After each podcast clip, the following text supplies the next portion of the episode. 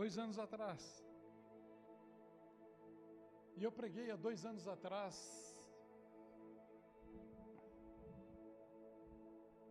E a palavra foi essa: que tempo é este? Tempo de medo, tempo de vírus, tempo de isolar, tempo de morte.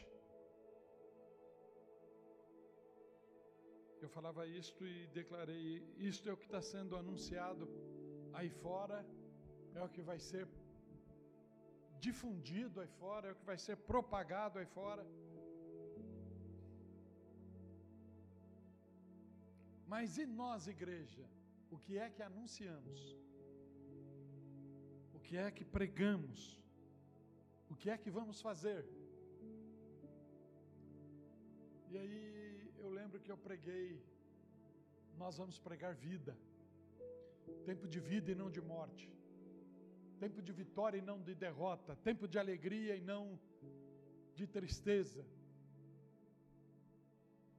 Há dois anos atrás,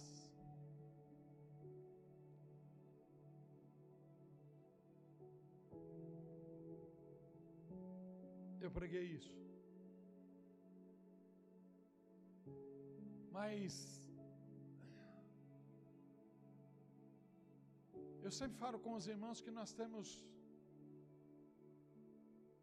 dois comportamentos concernente ao som. Concernente a algum barulho, concernente a algo que emite um emite um som isso. Nós podemos escutar ou nós podemos ouvir. Nós podemos escutar ou nós podemos ouvir. O comportamento da escuta é um comportamento sem detalhes. O comportamento de escutar é algo que você não dá toda o valor, toda a atenção, toda a dedicação. O ouvir é diferente. O ouvir você atenta. O ouvir você percebe as peculiaridades. Mas, mesmo existindo esses dois comportamentos nossos, nós temos que entender que todo o som que é emitido, ele pode passar por nós por um filtro, ou ele pode sofrer distorções por outros sons que ao mesmo tempo é emitido. E aí, aquele fato de que eu sou responsável pelo que eu falo, não pelo que eu escuto, ele é verdade em termos, ele é verdade em partes, ele é verdade em partes.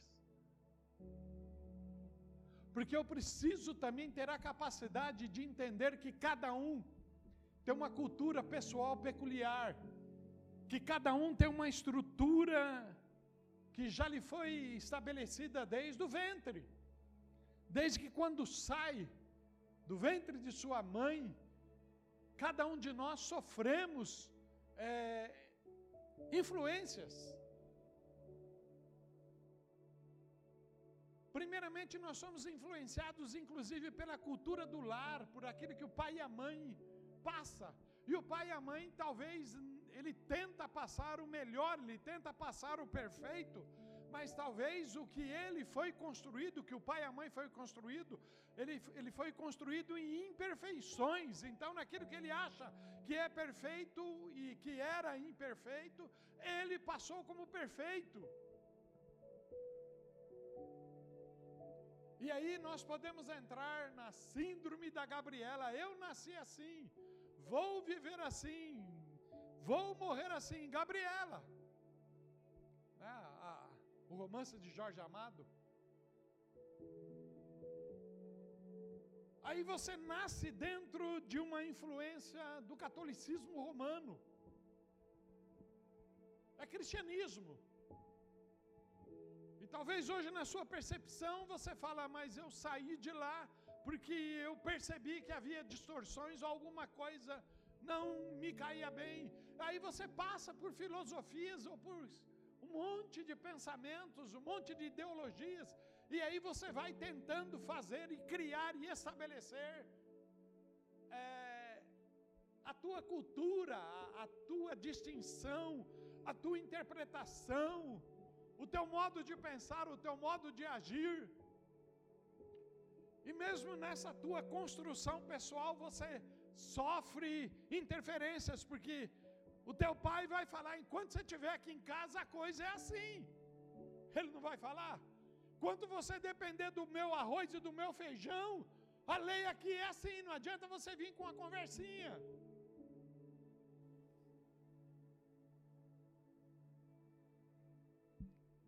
A gente tem escutado muito alguns pais falando: bom, já que agora você quer viver na sociologia, num pensamento atual de que as coisas têm que ser. É, pensar no social, pensar no outro, pensar. Olha, então a partir de agora a tua mesada não será mais R$ 1.200, o teu cartão de crédito eu estou tomando, o teu iPhone também eu vou trocar por um Nokia. né? E aí, nem existe mais, né? Correto? Porque às vezes nós, como pais, deixamos algo ser construído nos nossos filhos, tendo a capacidade de intervir e não intervimos. Às vezes nós, como pais, temos o conhecimento da palavra de Deus, da Bíblia Sagrada, já estudamos, já lemos, já paramos para pensar, recebemos mensagens, ouvimos diversas mensagens que verdadeiramente nos conduzia para dentro da palavra, nos levava para dentro da palavra, nos levava para o pensamento de Cristo, não para o pensamento dos homens, nos levava exatamente para aquilo que o Espírito Santo de Deus estava querendo falar no tempo determinado, mas nós exatamente por deixar que outros sons interferisse, nós criamos o samba do crioulo doido na nossa mente. Nós estabelecemos parâmetros, estabelecemos princípios que foi contra a família, que foi contra a moral, que foi contra uma série de coisas. Irmãos, parece que eu estou chovendo no molhado, eu estou falando coisas que você está cansado de ouvir, mas há coisas que nós vamos ter que ouvir sempre. Eu escuto às vezes, eu lembro às vezes da voz da, da minha mãe. Ela falava: Olha, você pode ser barbado, você pode estar velho com cabelo branco, teus filhos já ter filhos. Eu sou a sua mãe e, e aquilo que eu vejo que. Bom, isso era até 10 anos atrás, né? Que ela falava. Aquilo que eu vejo que não condiz com o que eu aprendi e te ensinei como escritura, eu vou continuar pegando no pé eu vou continuar pegando no pé, eu não vou parar de falar, eu não vou parar de falar, eu não vou parar de falar. E de quando em vez eu escuto essa mesma frase na boca da Márcia, quando ela conversa com Priscila, com Davi, e com Damares ela fala, não importa eu, eu que cansa vocês, mas eu vou continuar falando, eu vou continuar falando. E talvez nós não discernimos o tempo nosso de ser pai e permitimos que uma geração que hoje nós não concordamos está junto conosco são filhos, não estou falando para você destituí-lo da casa, expulsá-lo, não. Eu estou falando que nós precisamos discernir esse tempo e discernir a nós mesmos e estabelecer em nós a regra do amor de Deus, primeiramente em nós, e nesse amor nós restaurarmos, recuperarmos aquilo que os outros sons fizeram no som na mente dos nossos filhos ou daqueles que nos cercam. Quando a mim pregava aqui na terça-feira, algo foi montando no meu coração, e aí eu falei para ela: prepara um, um ato profético. E qual é a mensagem principal desse ato que você ministrou, que o ministério ministrou? Hã? Se a natureza adora e escuta a voz do Senhor, porque eu não.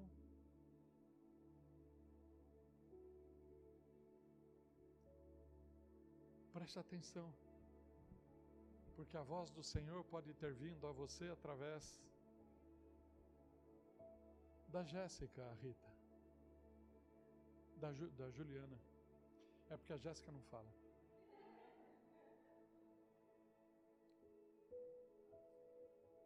Ou fala demais.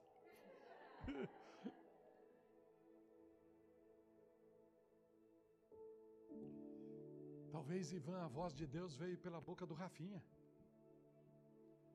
Talvez Daniel, a voz de Deus veio pela boca da Damares. Ô boquinha. É a voz de Deus. É a voz de Deus. Aí você fala, não, não. Minha filha que está falando. Não, não. Essa porcaria eu vi nascer, como é que vai agora falar alguma coisa para mim?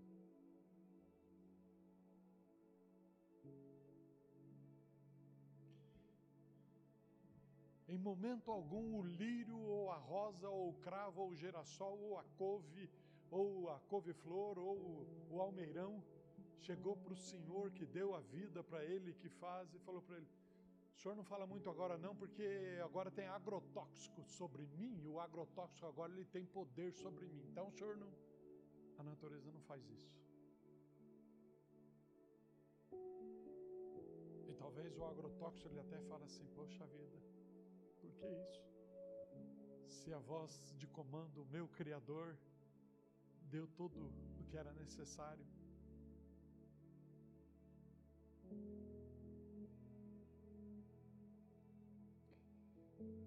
E aí,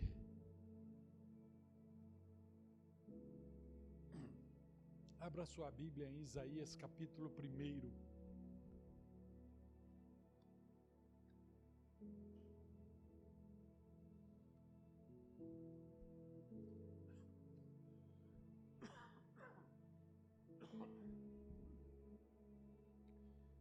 Se há dois anos atrás exatamente foi o início dos cultos online e foi pregado que tempo é esse? Tempo de medo, tempo de vírus, tempo de isolar e tempo de morte. E nós começamos a anunciar que, como igreja, nós iríamos pregar tempo de vida. O que aconteceu em nós? Ou o que deixamos o que aconteceu ou o que deixamos acontecer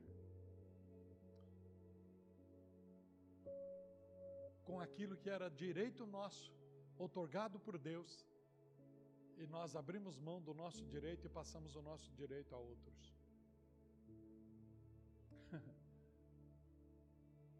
Me mandaram um texto essa semana a respeito de quem era Marx. O camarada foi sustentado pela mulher, nunca trabalhou, nunca trabalhou, sustentado pela mulher, tinha oito filhos, três filhas se suicidaram por causa da agressividade dele, da, da vagabundagem dele, dos filhos. Foi, foi, foi, foi, Só que ele escreveu alguma coisa e criou aí o que hoje se defende como sociologia.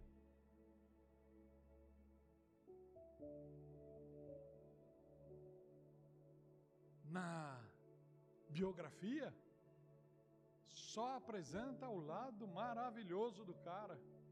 Só. Mas não foi o, o lado maravilhoso foi depois de 100 anos que restauraram, ou que criaram, estabeleceram, porque o, o métier que ele viveu, o ambiente que ele viveu era um ambiente de miséria, ambiente de desgraça. O comportamento dele só produziu desgraça para aqueles que estavam ao redor dele. E aí nós queremos resgatar uma fala de alguém que simplesmente viveu um tempo, quando nós precisamos resgatar a fala daquele que é eterno, que era antes, é e sempre será. Essa é a fala, essa é a voz que compete a nós, que cabe a nós, a Ele que nós devemos ouvir, que estava desde a fundação do mundo, que atravessou a criação, que atravessou o comportamento e vendo o comportamento do homem se desviando, ele se apresenta como cordeiro vivo que desceu do céu para tirar o pecado do mundo e a fala dele precisa ser ouvido, mas outros sons tem entrado no meio e interferido a voz dele. E aí nós precisamos, precisamos de psicanalista, precisamos de psicólogo, precisamos de disso, de conselheiro, precisamos, criamos intercessores, estabelecemos ligações fora da que, da que ele estabeleceu. Porque ele, quando ele subiu aos céus, ele disse: Não vos deixarei órfãos, vocês não vão ficar abandonados. Eu vou enviar o Consolador, e esse vai convencê-los do pecado, da justiça e do juízo. Então, que voz eu preciso ouvir? Que voz eu preciso ouvir? Talvez nós achamos, ficamos admirados com o comportamento de alguém, eu citei aqui até. Ah, conheci um velhinho com 96 anos que está lá firme, forte, ele hum, todo dia ele toma a cachaçinha dele, cachaçinha não faz mal não, porque todo dia ele toma, e aí olha lá, o cara está vivo. Foi outra coisa que o fez ficar, continuar vivo. Foi a misericórdia de Deus, foi a graça de Deus, ou foi uma vida mais calada, mais regrada, mais sossegada. Mas alguém quer falar que foi a cachaçinha. Como eu também já ouvi alguém falar: olha, não beba água porque água dá câncer. Ai, mas como é que, como é que você tirou esse pensamento? Ele falou: você pode ver que todos os que morreram de câncer bebiam água. Você está entendendo como é que são as interpretações e as definições e nós vamos captando. Nós vamos captando e falando, nossa, o cara tem razão. A partir de agora não bebo mais água. O cara tem razão. Né? É que nem não, agora ah, o açúcar tá, tá, vem o, o, adoçante Sabemos lá que desgraça é que os caras colocaram no meio do adoçante para que ele chegasse e coisa e tal. E, e, aí, psicologicamente, você pinga três gotinhas e fala: Nossa, agora eu estou me sentindo bem. É que nem nós estávamos ontem, recebemos a visita de quatro casais de pastores lá em casa para passar. E ali, eu estava aqui escutando ainda a fala da, da Manu na abertura. Eu falei: Como é problema mesmo naquilo que fala e naquilo que ouve. Um que fala e o que ouve. E aí eles falaram, escreveram tudo. A profetisa Sandra falou, pastor, vai estar assim, nós vamos estar com a pastora Márcia, tá? Por volta de umas três horas, eu falei, maravilha, vem, são bem-vindos e vamos tomar um café junto. Aí é sábado, né, irmãos? Eu não tenho que estar lá pastor Elias que eu sou o grande puxa-saco do irmão Zé Carlos no, no, no, domingo passado. Ele falou que disse que eu podia. Mas eu, como era sábado, eu não precisava estar lá prestando serviço lá. Eu dormi até 9h15. Atrapalhou todo o programa. Atrapalhou não, era o programa que estava na minha cabeça, mas não na cabeça da pastora Márcia, mas estava na minha. E aí o Clube da Luluzinha se encontrou ontem, era dia do Clube da Luluzinha. Para os irmãos que não sabem, o Clube da Luluzinha é pastora Renata, Priscila, Damares e é, Elaine e Adai. É o Clube da Luluzinha. Esse clube é terrível. Se vocês forem convidados para adentrar, não entra. Não entra, foge deles. Foge desse clube. Aí, eu tinha que preparar almoço, tudo, e, e preparar café da tarde para 10 pessoas. Eu colocar xicrinha, colocar. Né? Que se tá só nós, a gente pega o copo americano mesmo, vamos tomar café nesse aqui, ou até no copo descartável vai, não, mas aí vem.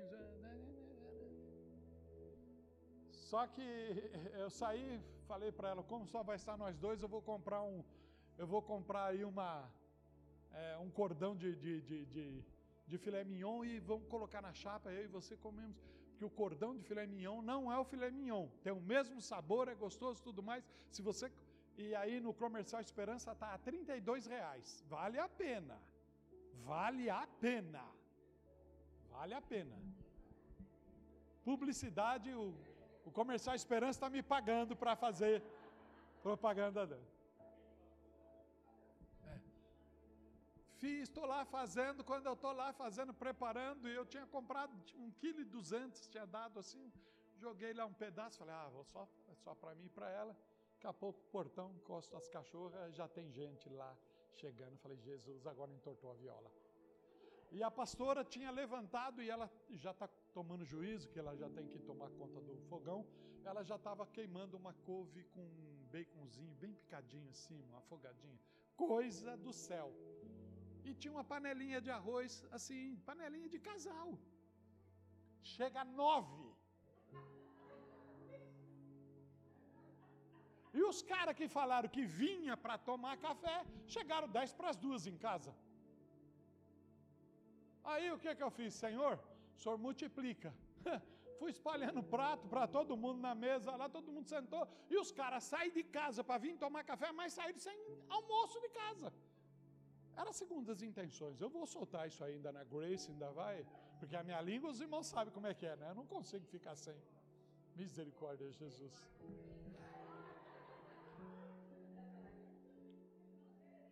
Mas o, o grande, mas deu tudo certo, irmãos. Graças a Deus, ficaram felizes, o Senhor multiplicou, sobrou arroz, sobrou couve. Carne, quem diz que sobra carne? que? Mas deu tudo certo, graças a Deus, foi uma tarde maravilhosa, mas eu estava prestando atenção. E aí a pastora falava: Eu não sei quem foi que fez a confusão. Ela falava: Não sei, mas eu sabia que ela estava jogando para cá. Eu, eu, eu, sei fazer a linguagem, irmão, sei fazer a leitura. Eu entendo. É, é uma voz que eu escuto, né? É, é, é, quantos ex os sete anos? Autoridade máxima, não tinha como. Queridos, isso ocorre com a gente com uma frequência muito grande. Muito grande. Quando nós deveríamos falar assim: o que foi mesmo que você falou? Ou deixa eu entender o que você. Nós não fazemos. Nós não fazemos. E aí, nós propagamos o que entendemos. Aí propagamos. Se ficasse só dentro de nós, não.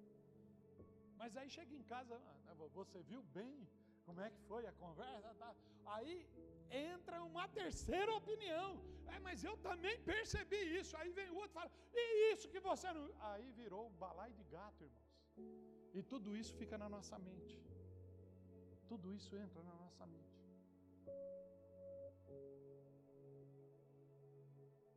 Esses dois anos nós ouvimos Rede Globo. Quem já desligou ela há muito tempo não ouviu, mas ainda pega uns, uns insightzinhos aí. Você ouviu a mídia, de, a mídia de cá, você ouviu quem é a favor, quem não é a favor, você tá, tá, tá, tá. você viu infectologista, você viu médico, você viu é, infectologista a favor, o contra, o pró, a favor. Irmãos, virou um negócio que, na verdade, muitos morreram foi de medo. Morreram de pressão psicológica morreram de não ter uma voz correta que falasse dentro a ausência do Espírito Santo habitando no coração, na vida do homem, traz ruína. A ausência do Espírito Santo de Deus no homem, porque nós somos criados para ser templo e morada dele. Foi para isso, se nós dermos a habitação para outro espírito, para outra coisa, a confusão é estabelecida por decisão, por escolhas nossas, não por aquilo que Deus determinou. Por isso o texto diz: Ele será o firme fundamento nos tempos a que você pertence. E esse texto poderia ser lido há mil anos atrás, ele era o firmamento. Poderia ser lido há 500 anos atrás, ele era o firmamento. Poderia ser lido no dia 19 de março de 2020, antes de começar todo essa, esse celeuma da pandemia. Ele era o firmamento. Durante toda a pandemia, ele era o firmamento. Será que o deixamos ser? Será que nós deixamos ele ser o firme fundamento? O que foi que aconteceu? E aí o texto de Isaías diz assim, Isaías capítulo 1. Veja bem, ouçam, não é escute, ouvir. Ouçam, ó céus, ouça, ó terra, pois o Senhor falou. não está declarando aqui, o profeta messiânico não está falando, porque o Senhor está falando. Ele disse: O Senhor falou. O Senhor falou é no verbo no passado. O Senhor já falou, o Senhor já falou comigo, o Senhor já falou contigo. A Bíblia você já leu, você já leu textos que estavam declarando isso. Sinais dos tempos. Na, na, na, no domingo passado eu sei que o pastor Elias nos fez uma reflexão para que nós excluíssemos a escatologia e olhássemos para dentro de nós, o discernir a nós mesmos. Mas a escatologia é um sinal para fora, mas ele é um sinal para fora e também continua sendo um sinal para nós, porque nós ainda estamos com um pé fora e um pé dentro. Então precisamos dos dois sinais. E o Senhor fala com Israel exatamente assim: Criei filhos e os fiz crescer. Criei filho e os fiz crescer. Quando eu olhei para isso, eu falei: há uma responsabilidade que nunca termina na minha vida. Eu ainda sou responsável pelo Davi, apesar dele ter Lucas, Leonardo e Arthur. Eu sou responsável por ele, eu sou responsável pela Suzy, que ele trouxe para o convívio nosso. Eu sou responsável pela Priscila, sou responsável pelo Cássio, responsável pela Damares. Eu continuarei sendo responsável porque eu criei filhos. É muito fácil nós olharmos e terceirizarmos a situação. Porque o fato é que sempre nós terceirizamos. Criei filhos e os fiz crescer. Será que nós fizemos? Criar nós criamos, mas como é que criamos? E aí vem uma palavra dura, irmãos. É uma palavra dura. Porque se você olha o profeta messiânico, abrindo o livro dele, o profeta Isaías abrindo o livro dele, a fala dele, ele diz assim: o boi reconhece o seu dono. O boi reconhece o seu dono e o jumento. Irmãos, eu volto a falar, o termo jumento pertence só à família Fiuza, tá? Porque lá é um tal de um chamar o outro de jegue, e aí nós estabelecemos que um lá é o jumento. Né? Imagina quem é, né? O boi reconhece o seu dono e o jumento conhece a manjedoura. Mas Israel nada sabe. O meu povo nada compreende. Será que é diferente Israel de nós? Será que o comportamento de Israel lá atrás passou-se aí? Porque quando Isaías estava falando, há 2.700 anos atrás, será que mudou a qualidade do povo? Ah, mudou. Agora é um povo mais sábio. É um povo que. É um povo que entende de internet, lá eles não entendiam. Entende disso, entende daquilo, entende de Face, entende de Twitter, entende de. E, e, e vai entendendo, mas não entende da palavra de Deus. Não entende da palavra de Deus. E não é capaz de parar para.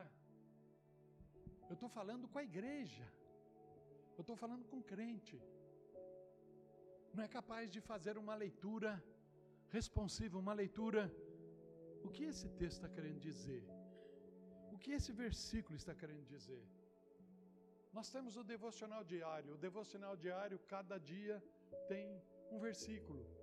E é lógico que aí entra a interpretação de um cara que viveu mil. Calvino viveu mil quinhentos e pouco, foi depois de Lutero, Marquinhos?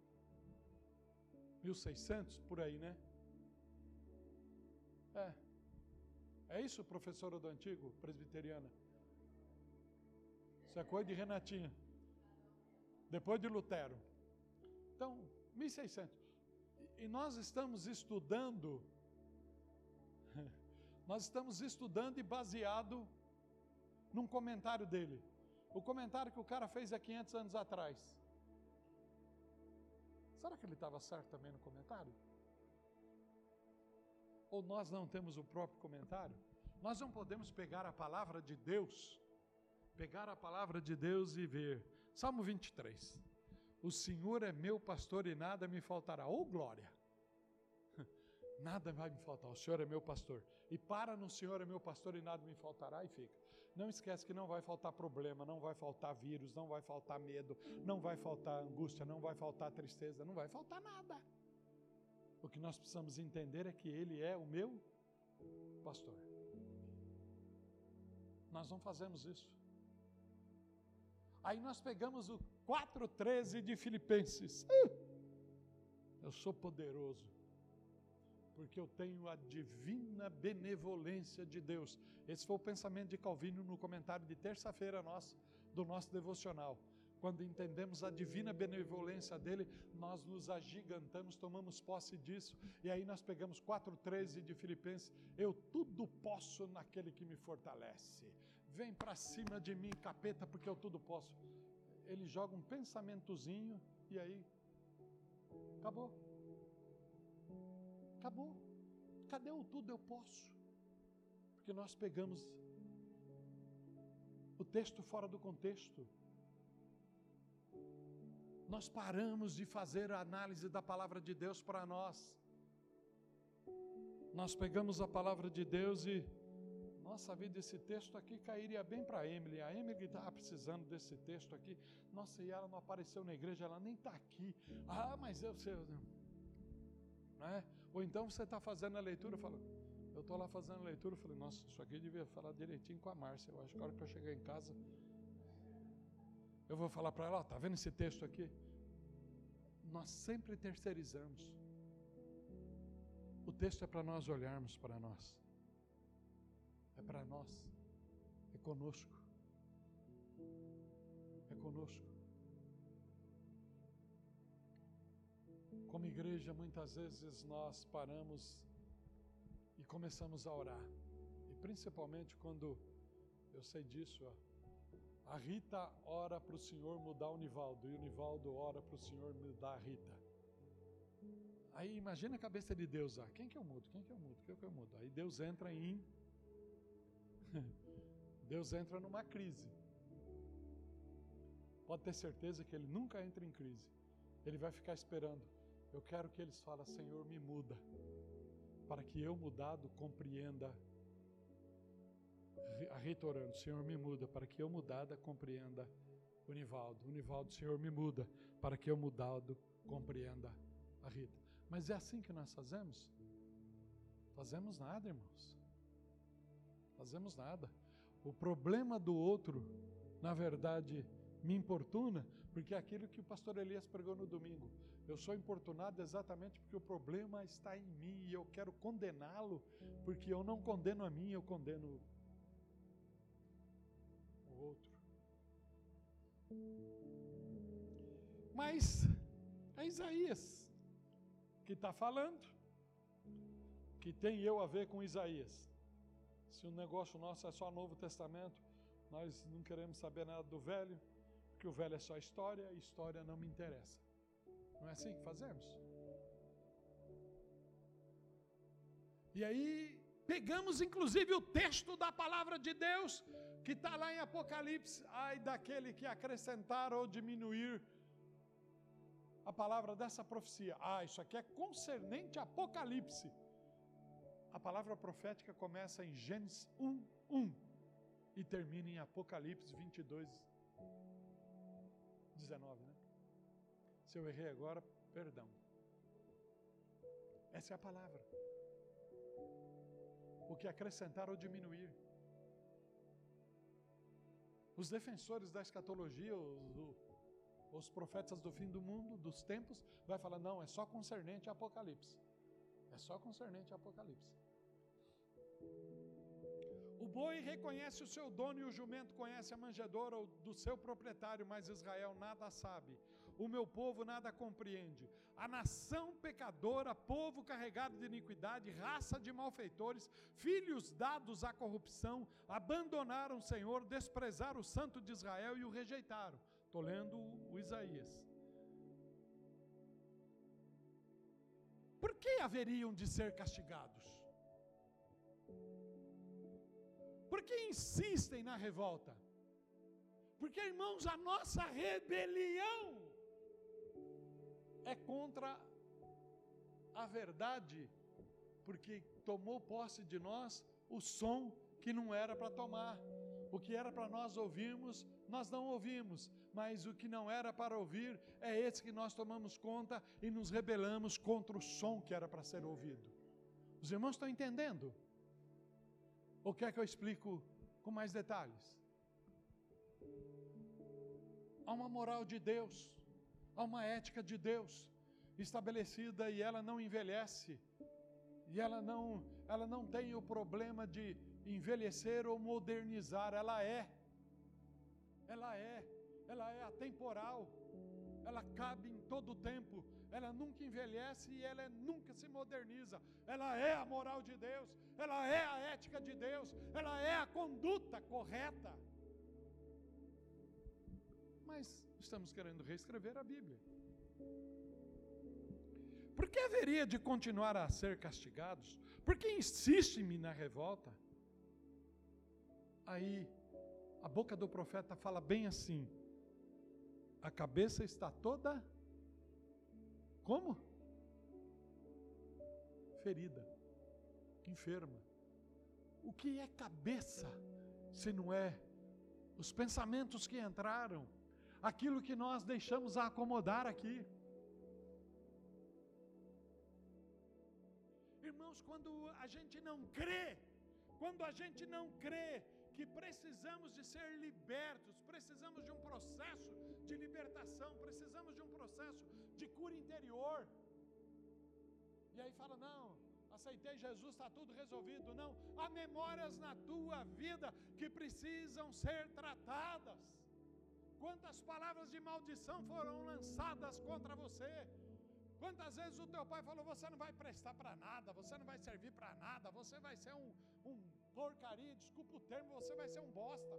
Né? Quantas palavras às vezes foi lançada isso contra você e isso achou guarida no teu coração, se acomodou lá e você, ah, talvez você que teve uma época aí que gostou mais da caninha muito mais do vício, e aí alguém, a esposa ou alguém dentro de casa está vendo? Você é um imprestável, você não faz nada, você nunca vai ser nada, e isso foi acomodando no teu coração. Mas ouça a palavra daquele que te criou, eu te fiz e te formei para louvor da minha glória, eu posso te restaurar, eu posso te resgatar, eu tomo nas tuas mãos e te digo: não temas. Não temas, eu sou contigo. Ouça essa voz, escuta essa voz.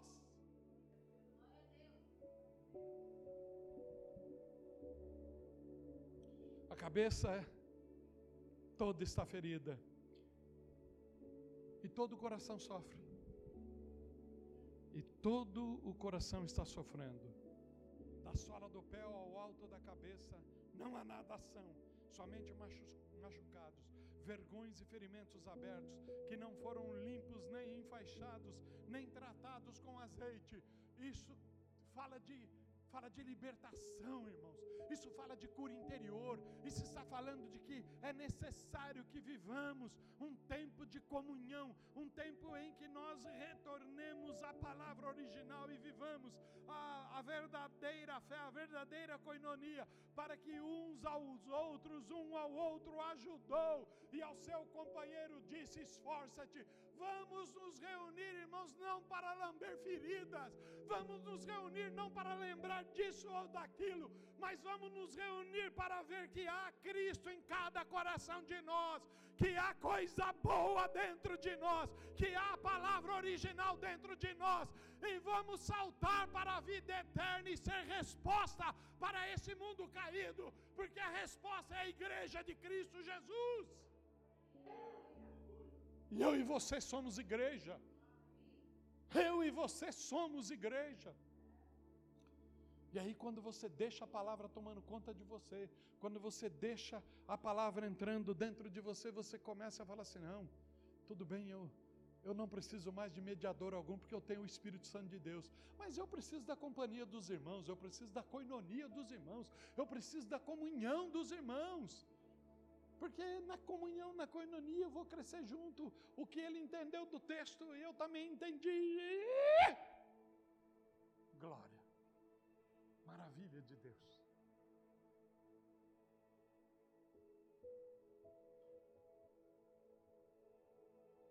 Eu não posso me achar o, o mais guerrador de todos, mas eu sei do que eu estou falando, irmãos. Eu sei o que é angústia interior, eu sei o que é enfermidade, eu sei o que é ferida interior. Eu sei. Mas eu sei também, pela graça e pela misericórdia de Deus, qual é o caminho da cura. Eu vou para o caminho da cura, irmão. Eu não vou lamber minhas feridas, não.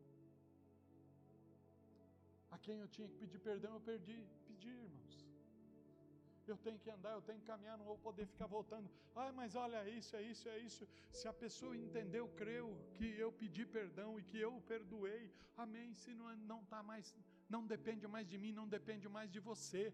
Vamos caminhar para a glória de Deus Pai. Tem muita coisa para ser alçada, tem muita coisa na minha e na tua vida ainda para acontecer. E coisa boa, coisa linda, porque você já viu Desde que você toma essa decisão e encontra a palavra do Senhor dentro do teu coração e passa a viver isso, você já prestou atenção que você começa, você vai chegando em ambiente, vai chegando em algum lugar e alguém fala: "Tem algum negócio legal em você". Tem algum negócio legal em você. Aí você você parece um iluminado, né?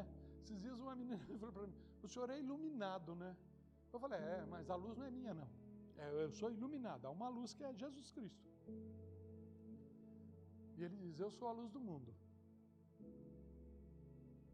Você já prestou atenção que nós poderemos fazer muito mais do que estamos fazendo quando deixamos a amargura? Quando deixamos de ficar parado pensando nas feridas da cabeça e de todo o corpo e caminhamos para aquilo que o Senhor quer que façamos?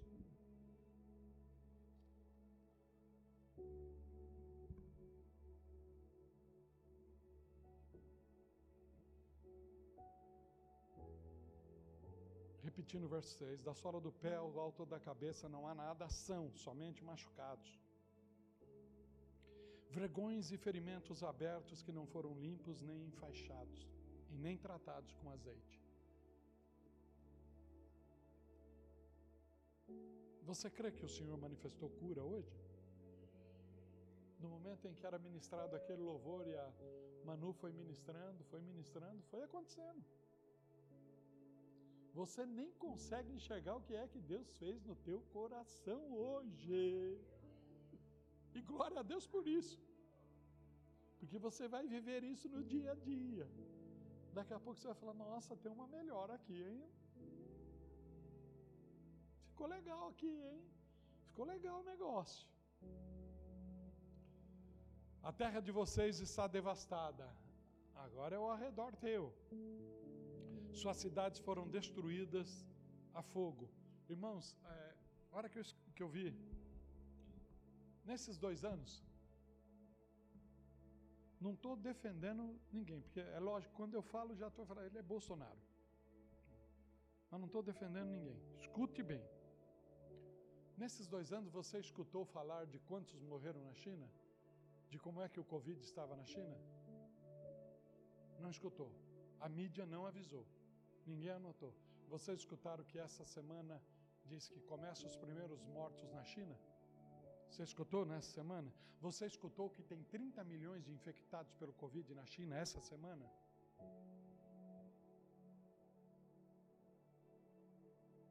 Porque é para se preparar que vai vir agora uma outra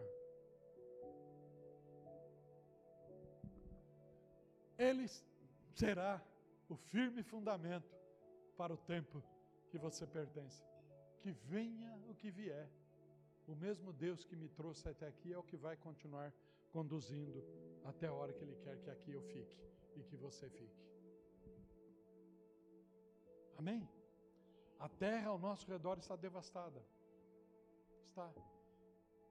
Você está pensando que a notícia que está chegando da Ucrânia é tudo verdade?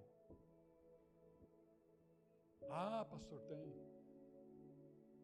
Vocês se lembram que uma das primeiras notícias foi um tanque passando sobre um carro? E não era na Ucrânia a filmagem? E foi desmentida isso? A Rede Globo anunciou e foi desmentido isso? Não era na Ucrânia a filmagem do tanque que passava sobre o veículo? Mas só que, olha lá como é que o russo não tem. Não estou defendendo nem russo e nem Ucrânia, irmãos. Eu estou falando para os irmãos que são vozes que intervenham, que passam pelo meio para que você entre em confusão. E na verdade a ideia é que você precisa buscar de um lado ou outro. A nossa ideia é: nós não somos a favor da guerra. Essa é a nossa ideia. Essa tem que ser a nossa ideia. Só que também olhando para a palavra de Deus, que nos últimos tempos haveria o quê? Então a palavra de Deus está se cumprindo, mas nós não somos a favor de que ela se cumpra. Prestou atenção como é difícil às vezes nós entendermos o que a Bíblia também está falando? Quando Deus mandou Davi, tocou em Davi, 1 Samuel 30, invada Ziglac. E vai lá, porque eles tomaram isso, tomaram aquilo, tomaram as suas esposas, ele vai lá e saqueia tudo, extermina tudo. E o que é que foi lá que os, os amigos de Davi e o exército de Davi, vocês perceberam quem era o exército de Davi? Só gente endividado, com nome sujo. SPC lá de, de, Israel estava entupido com o nome dos caras. Era homem abandonado, era tudo. Aí Davi pegou esses aí e falou: vou pegar esses bichos, porque eles não têm mais nada que perder mesmo. Se você fosse analisar e falar, não, não, não, não era estratégia de Deus, não. Isso aí era perpicácia de Davi. Vou carregar vagabundo que não tem nada que perder, porque ele não está ligando para a vida. Se ele morrer, morreu. Se ele não morreu. Alguém analisa assim, mas não era isso. Tudo isso era projeto de Deus de restauração. Tudo isso era projeto de Deus de fazer homens valentes, homens que talvez a sociedade não mais o queria, que a sociedade não mais o aceitava. É aí o Senhor fala: Não, não, vem cá, tem coisa para ti sim. Você vai ser valente de Davi, vai ser meu valente. E aí o que é que eles fizeram? E entenda uma coisa: toda bênção que o Senhor te usa para acontecer e depois faz retornar para você como providência, faz retornar para você como é, situações que te dão uma vida melhor, é para que você tenha também para lembrar dos necessitados. Esse é o caminho. Isso é discernir de quem eu sou, para que sou para onde eu vou.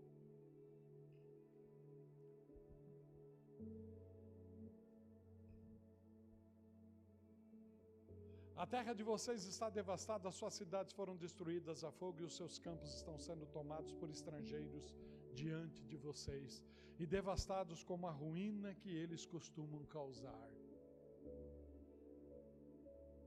O estrangeiro não tomou a tua terra, não?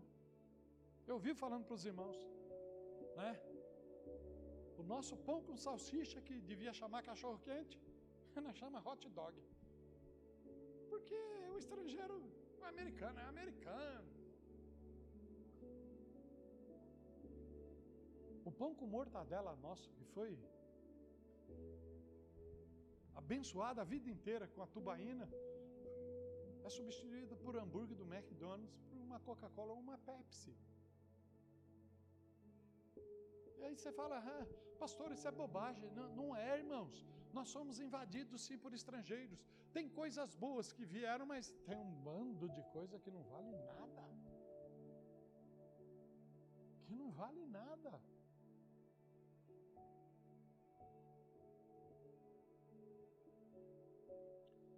É Isaías falando, irmãos. Isso aí aconteceu 2.700 anos atrás.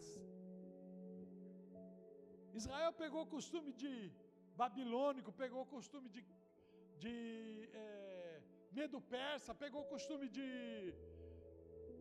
grego, pegou, foi pegando costume, pegou o costume de romano e veio pegando costume, veio pegando costume. Imagina nós, irmãos. O italiano inventa a pizza e nós passamos a ser a capital da pizza. O chinês inventa não sei o que, o japonês inventa lá o sashimi, coisa, nós inventamos, ou eu tomamos o sashimi. Aí, ah, mas tem a carinha brasileira, mas no fim teve a influência estrangeira. E aí a Beyoncé vem. É, foi Beyoncé não? Que é Beyoncé? É uma outra aí também que é lá, top lá. É, que veio agora para Lola Palusa. Rihanna, tava firminha, né? Comprou o ingresso já, tava tudo certinho. tá vendo? Você só fala em hora errada.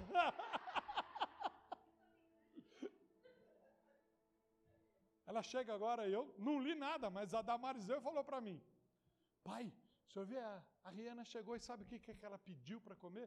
Que ela quer comer feijoada, ela quer comer vatapá, ela quer comer sarapatel, ela quer comer é, a coisa que a, que, a, que a sua mãe faz é tapioca. Tudo comida, comida típica nossa. E nós ficamos pagando pau para a comida dos caras. Irmãos, se você vivesse, eu tive nos Estados Unidos. Você não come bem, não, não vem falar não. Para quem é brasileiro, irmãos, para quem é brasileiro, que tem arroz e feijão, que tem ovo de galinha caipira.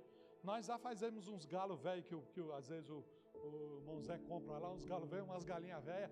Nós fazemos lá na panela de pressão, fomos um carne, é, é coisa de brasileiro, é coisa nossa. Aí, não, vamos, vamos comer salsicha, vamos comer. Fomos invadidos. Eu estou dando exemplo. Não é que é mal você comer hambúrguer, não estou falando, irmão. Não vai falar, o pastor pregou que para o McDonald's agora é, é Mac, não, é McDonald's. Né? Eu falo, é Mac. Eu nem falar o nome do cara eu sei. Não estou falando que ir para o Mac é pecado, irmãos. Eu só estou trazendo o que é que. Não exagera as coisas, não.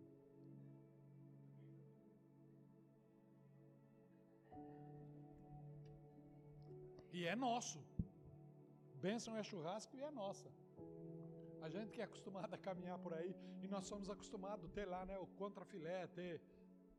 O, o, pastor Marquinhos, ele foi criado de outro jeito. Ele disse que com 9 anos de idade ele já saía com estilingue, ele matava o que via, o que fosse andando assim, ele pum, já andava, já preparava ali na hora lá o. Nós não, né? Nós fomos criados ainda ir para o açougue, fazer tal. A, a, a gente tinha, tem lá, né, o contrafilé, o alcatra, o ponta de alcatra, filé mignon, o colchão duro, o colchão mole, tudo essas partes aí, eu sei que alguém fala, ah, eu não conheço nada disso. Mas a gente, com conviver, a gente olha lá na mesa do açougueiro e fala, ó, oh, me dá aquele patinho lá. Patinho é aquele bife que encrua, né? Sabe que é um bifinho chato, que encrua. Nossa, você chega no estrangeiro, você chega lá, você chega na Argentina, o corte da carne na Argentina é diferente. Eles já cortam o boi assim, ó, não corta em pedaços como nós. Aí você vai para um, um, uma parrijada na Argentina, a carne, você não, a Damares fala, ah, eu não gosto do churrasco lá do Paraguai, coisa e tal. Acho tudo atrapalhado e porque nós somos acostumados, é o nosso jeito. Então preste atenção. Há uma cultura cristã. Há uma cultura cristã há uma ética cristã, há uma moral cristã, há um comportamento cristão, e isso é nosso. Não vamos deixar a ética estrangeira tomar conta, o comportamento estrangeiro tomar conta. Quando eu estou falando isso, eu creio que os irmãos estão entendendo. Há coisas fora da palavra de Deus que não nos pertencem. Que não nos pertencem. Amém? preciso concluir.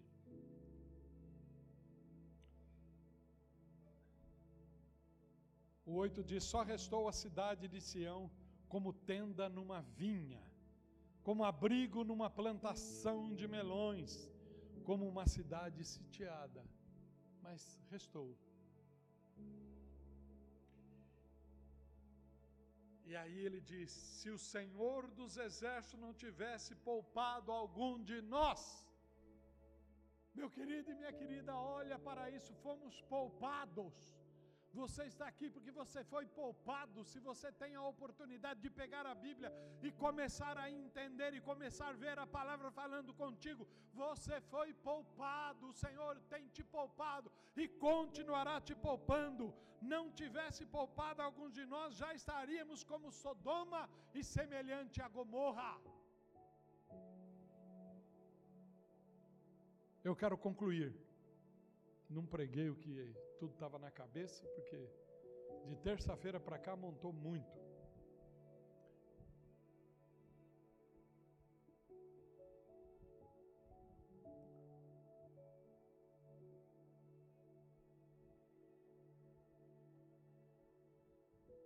Ageu, capítulo 1. Ageu, capítulo 1.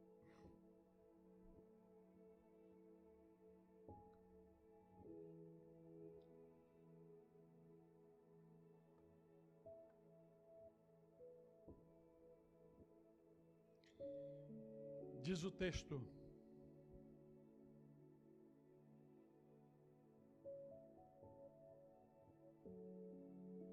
Isaías estava na influência do domínio babilônico ainda. Ageu agora já está vivendo o domínio de Dario, Medo Persa, do Império Medo Persa. Passou alguns aninhos. Veja Ageu. No primeiro dia do sexto mês do segundo ano do reinado de Dario, a palavra do Senhor veio por meio do profeta Ageu ao governador de Judá, Zorobabel, filho de Sealtiel, e ao sumo sacerdote Josué, filho de Josadaque, dizendo: Assim diz o Senhor dos Exércitos: Este povo afirma: Ainda não chegou o tempo de reconstruir a casa do Senhor. Por isso a palavra do Senhor veio novamente por meio do profeta Ageu. Acaso é tempo de vocês morarem em casas de fino acabamento, enquanto a minha casa continua destruída? Agora sim diz o Senhor dos Exércitos: Vejam, vejam onde os seus caminhos os levaram. Vocês têm plantado muito e colhido pouco. Vocês comem, mas não se fartam, bebem, mas não se satisfazem, vestem-se, mas não se aquecem. Aquele que recebe salário, recebe-o para colocá-lo numa bolsa furada. Assim diz o Senhor: Vejam aonde os seus caminhos os levaram. Subam ao monte para trazer madeira, construa o templo para que eu me alegre e nele seja glorificado. Eu sei que é uma alusão ao templo estrutura de Israel mas uma palavra muito linda da Emily.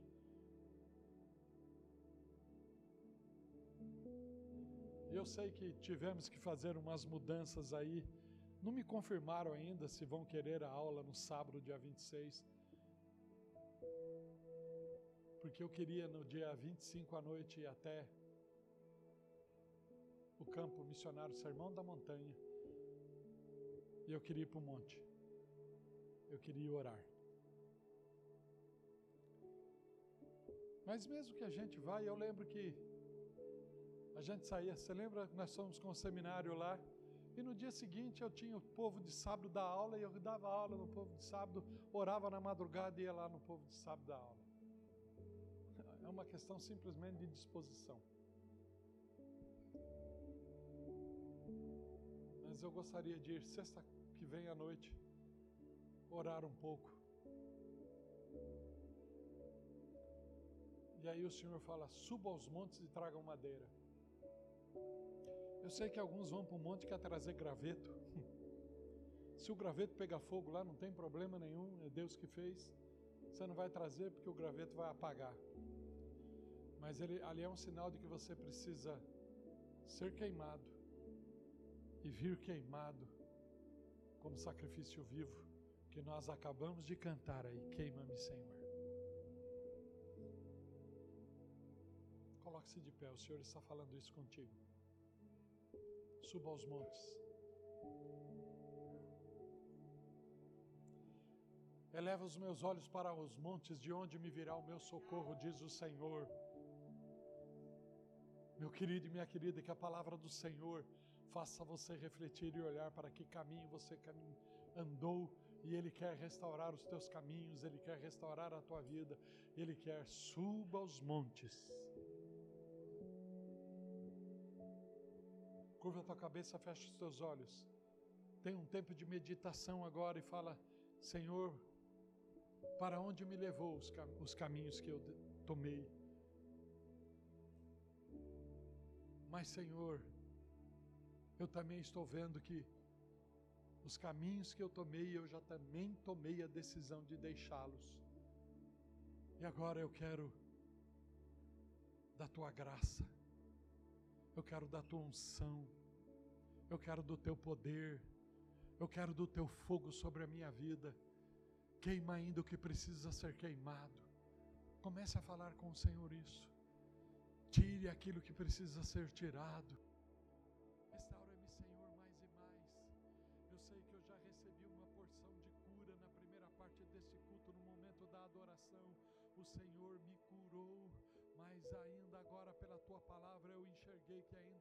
Da minha vida que precisam ser tocadas, que precisam ser limpas, que precisam ser curadas. Cura-me, Senhor.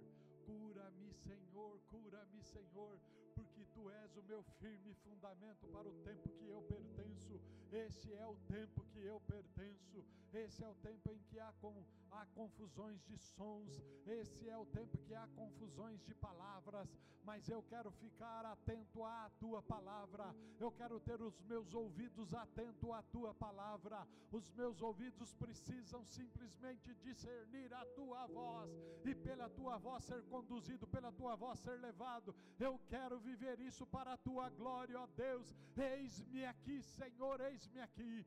Pai de glória, Deus de graça, Deus de misericórdia Deus de poder. Eis aí a tua igreja, ó Pai amado. Essa é a tua igreja. Somos a tua igreja, ó Pai amado. E agora eu oro e eu ministro a Deus em favor da minha vida e em favor da vida de cada um. Nós oramos por nós e oramos por ele, Senhor amado.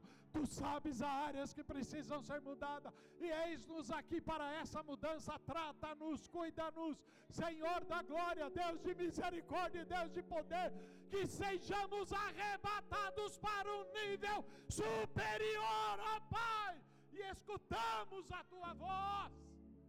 É,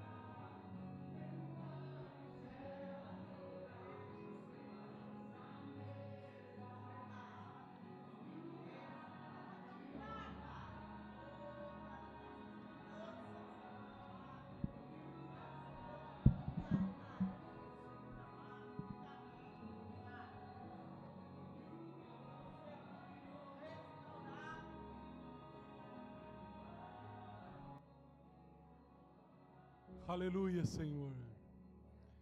Obrigado, Pai, por esta manhã, obrigado por este tempo. Obrigado, Pai querido, Pai amado, pela vida de cada um dos teus servos que aqui estão. Leva-nos agora de volta aos nossos lares, Senhor amado, e que vivamos a dimensão do teu espírito e não a nossa. Guarda-nos, ó Pai amado, em ti, esconda-nos, Senhor. Rei da glória, Deus Todo-Poderoso, despeça o teu povo na tua paz. Que o amor de Deus Pai, que a graça revelada através de seu Filho Jesus na nossa salvação, a manifestação doce e harmoniosa do Santo Espírito de Deus, repouse com todo Israel de Deus e conosco, permaneça para sempre. Amém.